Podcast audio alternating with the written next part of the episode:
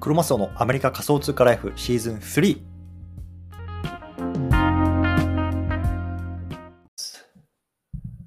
こんばんは。ということで、今日も毎日スペース始めたいと思います。今日はですね、4月の1日土曜日ですね。ついに新年度スタートしました。皆さんいかがお過ごしですか？えーっとね、今日はですね、アルゴリズム公開、ツイッターのフォロワーを伸ばす5つのコツというテーマでね、やっていきたいなと思います。はい。えーっと、ツイッターのね、アルゴリズムが、あの公開されたんですよ。皆さん、このニュース終えてますか、ね、で結構これ大きなニュースになってるんですけれども、今日はね、ちょっとこのあたりの解説っていうのをしたいなと思います。で、始める前にね、簡単に自己紹介だけさせてください。僕はね、今、アメリカの方に住んでます。でね、普段は会社員として働いてるんですけれども、その傍らね、まあ、Twitter とか、あとはね、ポッドキャスト、スタイフ、あとは、えっと、メルマガ、ね、こういうところで Web3 とか AI とか、あとは NFT とかね、このあたりの情報っていうのをね、まあ、主に発信しています。もしね、興味がある方はね、今日、あの、フォローしてみてくださいというところで、早速ですね、今日、こう Twitter のフォロワーを伸ばす5つのコツというね、テーマで話していきたいなと思います。でですね、えっ、と、Twitter の方のね、スペースで聞いてくださってる皆さん、ちょっとね、今、あの、じゃあこれちょっと状況説明しますね、まず。あのね、今、Twitter のスペースと、あとはね、えっ、と、スタイフの、えっと、ライブ、ね、あと、ポッドキャストと、まあ、い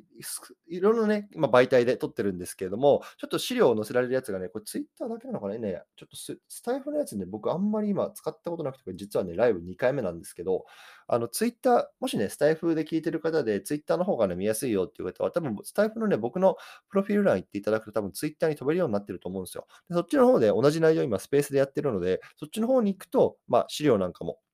あ載せてます。まあ、ただ、まあ、スタイフのままでいいよっていう方はね、そのままでも OK です。で、えっとね、ツイッターで聞いてくださってる方、一番右のツイートですね、僕上に貼り付けてるんですけど、これね、今日ちょっと追いながら話していきたいなと思います。はい。ということでね、ちょっとね、あの改めてなんですけど、フォロワー伸ばす5つのコツですね。ちょっと最初に5つだけ言っちゃいますわ。えーっとね、ちょっと待ってよ。OK。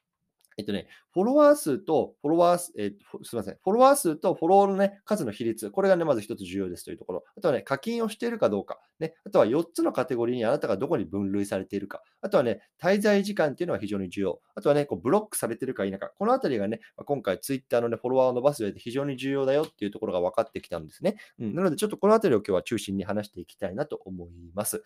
はい。ということなんですけれども、まずね、皆さん、ツイッターのフォロワーってなんで伸ばしたいの？伸ばさなきゃいけないの？ね、まあ、このあたりのところをね、まあ根本的にね、まず自分自身で考えることっていうのは非常に大事だと思うんですね。で、僕今ね、ツイッターのフォロワーが1.2万人ぐらいかな？うん。いるんですけれども、あの、もともとね、そんなに正直ね、あの、フォロワーって、うん、あの、いなかったんですよ。で、去年の僕はね、10月ぐらいにツイッターを、えっと、本格的に運用し始めたんですね。うん。で、そこで、まあなんかこう、フォロワーさんが増えていったような感じなんですけれども、まあ、僕の場合はね、やっぱりこう自分で、なんだろうな、えっと、情報教材を作って、まあ、皆さんにね、まあ、販売したりとか、あとはなんだろうな、えっと、NFT とか Web3 とか、まあ、その分野にいるので、やっぱりね、こう、Twitter のフォロワーさんがいることによって、まあ、なんだろうな、自分の声が通りやすかったりとか、こう、自分のね、なんだろうな、考えとかっていうのがね、こう、世の中に浸透したりとか、ね、あの NFT とか Web3、ね、AI とか、そういう分野がね、こう、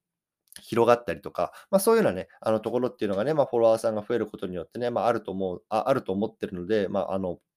増やしています。なので、皆さんもね、まあ、どういうふうに、なんだろうな、このフォロワーを増やしたいのか、ね、まあ、このあたりっていうのはまず根本的に考える必要があるかなと思ってますね。こう自分のね、商品をもっと売りたいとか、まあ、そういうようなあのものなのか、もしくはね、こうインフルエンサーになりたいとかさ、バズりたいとかさ、ま、そのあたりのね、まあ、あの、いろいろあると思うんですけども、まあ、このあたりをね、まあ、まずは考えてみるのかな、いるのがいいのかなと思います。はい。でですね、えっと、あのもしね、コメントとか質問とかあったらコメント欄に寄せてくださいね。はい。スタイフの方結構コメント出ます。ハラペイさんどうもありがとうございます。こんばんはというところで、はい、どうも。で、えーっとね、まずね、このフォロワーが増えるで、動線っていうのを、まあ、皆さん、あの、一回考えてみてくださいね。皆さんどうやったら、あなたはね、あ、この人有益だなって思って、こうフォローするかどうか。これがね、いわゆるフォロワーを増やす動線と思ってください。ね、で簡単に言うと、まずね、あなたのツイート、まあ、僕も含めてね、自分のツイートっていうのがタイムライン上に流れるわけですよ。さあ、それなんか見るわけでしょ？で、なんかこのこの人のツイート面白いなっつってさ、まあ、そのプロフィール欄をクロッククリックするわけですよね。うん。で、そこでこう有益なアカウントだなって判断されたら、初めてそこでフォローされるっていうステップになるわけですよ。そう。なので、一番大事なのが、こういかにね、自分のツイートっていうのをタイムライン上に流し込めるか。ね、ここでもう勝負が決まるわけですよね。ね、いかにね、なんだろうな、プロフィール欄とかをすごくね、あの、いいものに整えたとしても、ね、タイムライン上にツイートが流れなかったら、そもそもプロフィール欄まで飛んでくれないんですよ。うん。なので、まずはね、こうタイムライン上にツイッターをどうやって流すか、これっていうのがね、非常に大事になってきますね。はい。でですね、今タイムライン上ね、皆さんツイッターね、開いてみてね、わかると思うんですけども、上の方にね、おすすめって書いてあると、フォロー中ってね、2つの、こう、なんだろうな、あの、クリックするところがあると思うんですけど、まずね、ここの違いっていうのをね、まあ、あの、ざっくり押さえておきましょう。で、おすすめっていうのが、今回ね、あの説明するところなんですけれども、これツイッターがこう独自のね、アルゴリズムでおすすめしてくるツイートのことですね。おすすめ。うん、もしね、あの英語版とかにしてると、for you ってね、出てくると思います。for you。ね、これがね、ツイッターが独自のアルゴリズムでおすすめしてくるツイートなんですね。そう。で、フォロー中っていうのが、まあ、フォローイングとかっていうね、英語で、英語のアプリの場合はなってると思うんですけど、これがね、まあ、皆さん、僕も含めてがフォローしている人のツイートですね。そう。なので、おすすめっていうところには自分のフォローしてる人以外にも、例えばね、今こうね、あの、タイムラインでバズってるツイートとか、あとはね、自分がね、過去に、まあなんだろうな、見たツイートとかっていうと、関連のあるね、ツイートっていうのがね、こう上がってくるようになってますね。うん。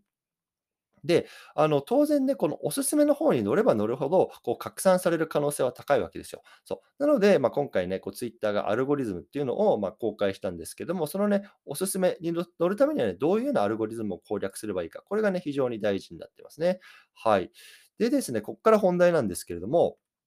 あの、アルゴリズム、昨日ですね、3月の31日か、あの、日本時間、えーと、すみません、アメリカ時間でね、あの、ツイッターがね、アルゴリズムをオープンソース化するっていうところで、まあ、これを公開しました。うん。で、これ公開したことによって、まあ、基本的には、じゃあどうやってバズるかとか、ね、どうやったらバズらないかとか、まあ、このあたりっていうのが、あのー分かったわけですよ。そう。で、多分ね、これからいろいろと、あのなんだろう、出てくると思うんですけども、一応ね、昨日の時点で僕がね、まあ、あの、こう、ツイッター上で、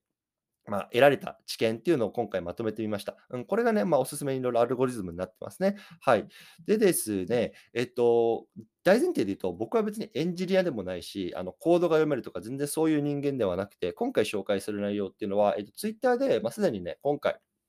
えっと、オープンソースになった瞬間に、結構こういうのを読める人たちっていうのが、ブワーってね、これすりゃいい、これすりゃいいとかって上げてたんですよ。だから僕はそれをちょっとキュレーションして、まあ、そのあたりをね、えっと、あの、皆さんに、えっと、お伝えする感じですね。はい。で、えっとね、一つ目のポイントが、えっと、フォロワーえっとね、フォロワーレーションっていうね、英語でなんか言ってたんですけど、フォロワー率っていうのかな。うん。あの、フォロワー数とフォロー数、このあたりの比率っていうのが非常に大事だよっていう話でしたよね。でした。うん。まあ結構ね、あの皆さんね、ああの、この人有益だなって言って、こうフォローをね、たくさんしてすることあると思うんですけども、実はね、このフォローしている数がフォロワー数よりも多すぎると、自分のツイートっていうのはタイムラインに乗りにくいっていう話なんですね。もう一回言いますね。フォロワー数がフォロー数よりも少ない場合、フォロワー数がフォロー数よりも少ない場合ですね。うん、タイムライン上に乗りにくくなるってわけなんですよね。そう。なので、あ、あね、ああだこうだ、なんだろうな。えっと、何でもかんでもね、こうフォローするっていうのはね、あんまり良くなくて、まあ、本当にね、自分のまあ、あの、なんだろうな、あの好きな、好きなというか、有益になるなっていうアカウントだけをこうフォローしていく。かつ、やっぱり自分のフォロワー数っていうのも伸ばしていかないと、まあ、なかなかね、こうタイムライン上にはあの乗っていかないよっていうような話でしたね。はい。で、えっ、ー、と、もう一つはね、課金の有無。これがね、めちゃめちゃ大事だっていう話ですね。いわゆる Twitter ブルーね、っていうのが、えっ、ー、と、日本だとどれぐらいですか？今年の頭ぐらいからかななんかあの課金が始まりましたよね。月額いくらぐらい ?1000 円ぐらいかな。日本、アメリカだとね、8ドルかな。うん。あの、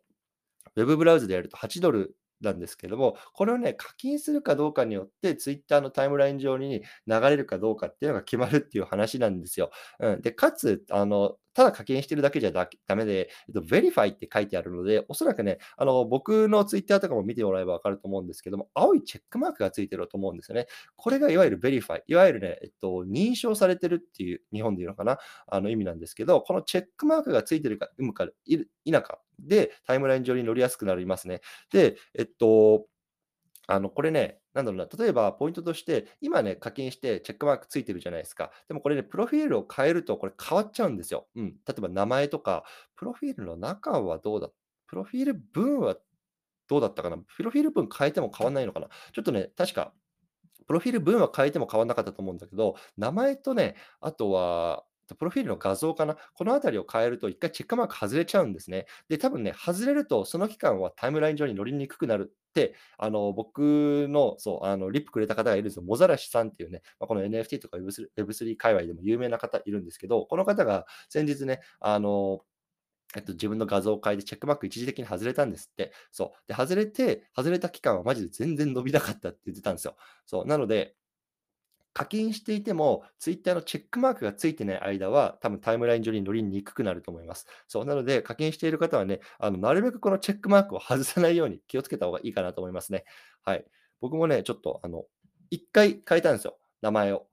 名前をね、一回変えて、その間ね、チェックマークは外れてました。でも1週間ぐらいかな ?1 週間ぐらいで確かチェックマーク戻ると思いますので、まあ、とにかくね、もう課金大事だよってことなんですよ。うん、もうとにかく金をね、あのー、貢いでくれた人のタイムラインを売り乗せますよと。まあ、そんな方針をツイッターは打ち出してます。はい。で、えっ、ー、と、次ね、4つのカテゴリーっていうことなんですけども、これ結構面白くて、この4つのカテゴリーに、えっと、ユーザーというか、えっとたえっと、ツイートを分類するらしいんですね。どその4つのカテゴリー何なのかっていうと、ツイッターをよく使う人、パワーユーザーって言われてます。パワーユーザー。ね、であとは共和党の支持者。もしくは共和党の関係者、もしくは共和党に関する共和党寄りの発言をしている人。ね。で、あとは民主党の支持者、民主党寄りですね。で、あとはイーロン・マスクっていう4つのカテゴリーがあるってことなんですけど、えっと、1つずつ説明すると、まずね、ツイッターをよく使う人。これね、定義説明されてないんですよ。ね。だから例えば、あのツイートを例えば1日に10回する人とかさ、ツイートを1日に1時間以上見る人とか、このあたりどういう人がパワーユーザーなのか、ツイッターをよく使う人なのか、このあたりは、えっと、今回まだアルゴリズムの公開では出てきてない情報なんで、えっと、わかんないです。定義がわかんないです。はい。で、えっと、共和党は、まあ、あの、多分そういうような、なんだろうな、発言をしている人、共和党はいわゆいわゆる言うと、まあ、トランプ前大統領さんのいた、えっと、党で、いる、いた党ですね。うん、これは共和党。で、民主党は今のバイデンさんの党ですね。そう。で、あとはね、イーロン・マスクっていうところで、まあ、とにかくイーロン・マスクのツイートがあの上に上がりやすくなってる、あ なってるアルゴリズムだったっていう話で、で、昨日ね、これ公開された直後にイーロン・マスク自分で、あとスペースやってたんですけど、これに関して本人はね、いや、知らなかったと。ね。で、これ今すぐ変えるべきだっていう発言をしてましたね。まあ、本当かどうか知らないですよ。そう。なので、まあ、あの、ツイッターって今さ、プライベートカンパニーになって、オーナーがイーロン・マスク自身でしょ。で、彼のツイートっていうのがね、上の方に上がりやすくなってるアルゴリズムになってたというところがね、結構今ね、世界で、うわ、なんやこれってなってるような感じですけれども、まあ、とにかく、ツイッターをよく使う人ほどね、まあ、上の方に上がりやすいっていう感じですね。まあ、日本人の我々にとってはね、まあ、とりあえずこの4つのカテゴリーのうちでは、こうツイッターをよく使うね、まあ、あのパワーユーザーの方に入ってればいいのかなと思います。はい。で、こんな感じで、あと滞在時間ですね。これもね、結構キーになるっていうところで、ね、あの、皆さんのまツイートのが、例えばね、リツイートとか、ライク、ね、好きっていうのが多かったりとか、あとはね、こうツイートがね、よくクリックされて、こうリプランへ飛ばれて、飛ばれて、飛ばれていたりとか、あとはね、こう2分以上ね、あの読まれている、うん、こういうツイートっていうのはね、こう上の方に上がってきやすいらしいですね。うん。で、えっとね、後でちょっと説明しようかなと思ったんですけど、まあ、今ちょっと言っちゃうと、このね、あの、ライクとか、えっと、リツイートとかっていう関係も、えっと、一応アルゴリズムです。アルゴリズム上で数値化されていて、なんとね、えっと、上の方に上がってきやすいツイートっていうのは、ライクがめちゃめちゃついてるツイートらしいです。これがね、あのトッププライオリティで上の方に上がってくるらしいんですね。そういわゆるだからハートマークですよ。ツイッターのコメント、あのツイートの中のこのハート、ね、にいかにこうなんだ、ライクがついてるか、で、これがね、上の方に上がってくるらしいですね。そう。で、僕はね、リツイートが多いやつ。で次、リツイートで、で、最後にリプが多いツイートっていうのがね、こう上に上がってくるっていうの順番らしいんですけど、リツイートされてるやつほど上の方に上がってくるのかなって僕は思ってたんですけど、実はそういうわけではないらしいんですね。で、これなんでかっていうと、あの、リツイートとかね、あの、コメントとかって、ボットでもできちゃうらしいんですね。ボットっていわゆるなんだろうな、あの、例えば NFT とか Web3 の界隈だとさ、あの、一時ね、メタマスクっていうね、単語を打ったら、もうメタマスクって打ったらね、もういろんなね、あのコメントがね、こうリプランに瞬時についたんですけども、それはね、メタマスクって言ったらこういうようなリプをするみたいな感じで、もうすでにプログラマーが組まれてるアカウントっていうのがたくさんあるんですよね。これはまあボットっていうんですけど、あのリツイートとかね、リプとかだってボットでも簡単にできちゃうんだって。で僕なん、なんでそれライクができないのかは、エンジニアじゃないし、プログラマーじゃないからよくわかんないんだけど、まあ、とにかく、まあ、そういうような仕様らしいんですよ。そう。なので、いかにこのライクをもらえるか、こういうツイートはね、大事になるっていう話ですね。はい。で、最後5つ目ですね、ブロックされてるか否かっていうことなんですけども、これね、ちょっと具体的に言うと、ブロックされてる、ね、あの皆さんが誰かに例えばブロックされてるアカウントかとか、あとはね、ミュートされてるアカウントが、ね、あとはレポート、これちょっとなんかね、あの変なアカウントだからっつって、もしレポートされちゃってるとか、あとはね、まあ、フォロワーを最近こう外されちゃったりとか、まあ、そのあたり、フォローされてたのにフォロー外されたとかね、まあ、そういうような関係だと思うんですけども、こういうのが多いアカウントっていうのはね、まあ、お勧めされにくいね、あのアカウントになりますよっていうところですね。このあたりもね、まあ、これしか書いてないので、ちょっとあのどれぐらいの割合でブロックされてるかとかっていう率はね、まだちょっと出てきてないですね。うん。はい。こんな感じです。はい、こんな感じかな。なので、まあ、こういうところにね、注意を払ったこうツイートっていうのを心がけていくと、まあ、おすすめっていうところに乗りやすくなって、さらにね、おすすめに乗りやすいと、ね、まあ、フォロワーが増えやすいというようなところの循環になるのかなと思いますね。はい。っていう感じです。で、えっ、と、もう少しね、ちょっと追記の情報が出てきたので、プラスアルファで少しお話ししたいなと思うんですけれども、えっ、とね、これまず面白いな。これね、正直あんまりパーセンテージとしては、あのウェイトは大きくないんですけども、あの、自分の発信する言語と、あとはプロフィール文の言語を統一しなさい。統一した方がいいっていうようなアルゴリズム組まれてます。例えばね、NFE とかやってる方よくあると思うんですけども、あの、プロフィール文を英語にしてます。ね、例えば海外のさ、あの、バイヤーさんとか投資家さんとかっていうのが自分のプロジェクトを見に来てくれるかもしれないから、プロフィール欄は英語にしましょうとかって英語にするわけですよね。そう。でも発信してる内容は日本語ばっかとか、ね、こういう方よくいませんか？ね、実は僕が一時そうでした。うん。あの、プロフィール欄英語にしてるんだけど、発信してる内容はずっと日本語とかね。うん、このね、このプロフィールと発信の言語っていうのを統一していないと伸びにくいっていうようなアルゴリズムが組まれてるみたいですね。うん、これ知らなかった。うん、初めて知りました。なので、この辺ね、もしやってる方いたら注意してみてください。はい。で、あとね、えー、っとね、あと、これはもう前々から結構言われてることですけど、あとは写真とかね、動画とか、このあたりがついたツイートっていうのは、まあ、ウェイトとして上の方に来やすくなってるみたいですね。なので、まあ、やっぱりこう視覚的に飛び込んでくるようなツイートっていうのをね、心がけると上の方にタイムライン上に乗りやすいというような話です。はい。あとね、外部リンクについてね、結構あの、あーだこーだ言われてるんですよね。あ憶測が言われてたんですよ。で、僕もね、まあ、外部リンクをつけたツイートっていうのは、まあ、伸びにくいなって感じてました。で、外部リンクって何かっていうと、例えば、皆さん自分のね、あのブログを書きましたとかさ、ノート書きましたとかね、なんだろうな、ポッドキャスト撮りましたとかって言ってね、そういうリンクを貼ったツイートするじゃないですか。そういうツイートってね、実は伸びにくいんですよ。で、なんでかっていうと、まあ、ツイッターっていうのは、このいわゆる今までっていうのはさ、このツイッターっていうのはね、他のメディアに飛ばす媒体メディアだったわけですよね。ねブログ書きましたっつって、ツイッターでツイートして、そこから自分のブログに飛んでもらうとか、でその飛んでもらうためのツールがツイッターだったわけですけれども、それだとね、やっぱり読者が離脱しちゃうわけですよね。うん。ツイッター今ね、その離脱をいかに防ぐかっていうところに力を入れてるんですよ。なので、自分たちのプラットフォームで長文を読めるようにしたりとか、あとはこういうふうになんだろうな、音声を聞けるようにしたりとか、いかにね、この自分のプラットフォーム内にユーザーを留めておくか、これっていうのが今のツイッターの課題なんですけれども、そういった意味で、その外部リンクを貼ってるツイートっていうのはさ、なかなか、あの、なんだろうな、見てほしくないわけですよ。うん、なので、外部リンクがついていると、そういうツイートは伸びにくくなります。うん、で、確かにそういうプログラムが組まれて、アルゴリズムがあるらしいんですけれども、でもね、その元になってるツイートですよ。例えば連続ツイートにあのリンクを貼り付けたりとかね、まあ、そういうのがある程度ね、こう十分にエンゲージメントが取れてるツイートであれば、ね、あの別にそんな埋もれるようにはしてないようなアルゴリズムになってるらしいんですね。うん、なので、まあ、もちろんね、あの飛ばさせないっていうところがもう大前提にはなると思うんですけども、どうしてもやっぱつけたいじゃないですか。僕もね、あの、メルマガとかやってるし、スタイフとかやってるしさ、ね、どうしてもこっちのリンク飛んでね、聞いてくださいとかって思うんですけど、まあ、そういう時は、まあ、なるべくね、なんだろうな、有益な情報を文章として載せていって、なるべくね、なんだろうな、そのツイート自体が伸びるようなあの仕様にしてあげると、まあ、その外部外部リンクつけててもなかなか埋もれにくいようにはなってるみたいですね。はい。こんな感じかな。はい。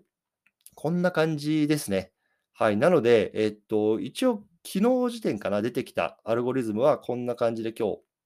解説してみました。ただね、えっと、昨日イーロン・マスク言ってたんですけど、えっと、このアルゴリズム自体も24時間から48時間ごとにこのユーザーのフィードバックをもとに変えていく、どんどんどんどん変えていくって言ってたんですね。そう。なので、えっと、多分これどんどんどんどん変わっていくと思います。うん、なので、このあたりの情報っていうのも、まあ、あの、取れ次第、随時アップデートしていきたいなと思いますので、もしね、あの、最新の、ね、アルゴリズム情報を知りたいなっていう方で、まだ、あの、フォローしてない方は、ぜひ僕のことをフォローしてみてください。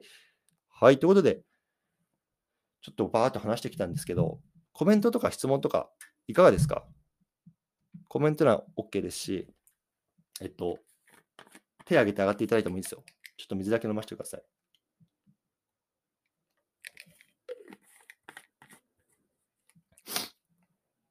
ちょっとね、スタイフの方でいろいろコメントもらってるんで、読み上げますね。こんばんは。ツイッター社はいつ次、いつアルゴリズム変えるんだろう。ね、これ気になりますよね。まあ、さっき言ったみたいに、イーロン・マスクが24時間から48時間ごとにアルゴリズムに変更を加えるよって言ってるんで、まあ、多分ここ1日、2日、週末中に何かしらありそうですよね。うん。はい。で、カシャカシャ音聞こえるってコメント来てます。そうなんだよね。これ、まあ僕何度も、何回か話してるんですけど、ちょっとね、あの僕の現状をお話しすると、あの3つのデバイスとって今音声配信録音してるんですね。で、スマホで今 Twitter スペースやってます。で、これには、えっと、有線のイヤホン片耳にぶっ刺してですね。で、えっと、iPad かな ?iPad の方で今、スタイフのライブやってるんですね。これもあの有線ぶっ刺してるんですよ。片耳に。で、その上からヘッドホンして、あのパソコンにぶっ刺したイエティブルーっていうバイクで、ポッドキャストとか、あの、なんだ、Spotify とか録音してるんですよ。そう。でね、多分このね、有線がね、カシャ、なんだろうな、僕の、なんだろうな、動くとさ、あの、服とかに当たるじゃん。で、これがね、多分カシャカシャ入っちゃうんだよね。だからちょっと、なるべく直立不動で撮るようにしますね。すいません。そういった意味では、あの、多分この、ポッドキャストとか、えっと、Spotify で撮ってるやつの音声がね、一番いいのよ。これがさ、あの、マイクがこう、なんていうの、自分の上から来るようなタイプの固定されてるものだからさ、コードとかついてないし、マイクの前でただ喋ってるだけなので、でもさ、僕も知らなかったんだけど、日本の、なんだろうな、音声マーケット市場ってなかなかこう、ポッドキャストとか、Apple Podcast とか Spotify って聞かれてないですよね。なんかスタエフとか、 Voicy とか、あの辺がすごい、あの特に NFT とかね、Web3 周り多いっていうのを聞いて、そう。なんで僕はちょっと今、スタエフ始めて、少し力を入れてるんですね。こうやってライブ配信したりとか。うん。なので、ぜひスタエフもフォローしてくださいね。はい。そんなちょっと告知を入れつつ、いかがですか？皆さん他に質問あります？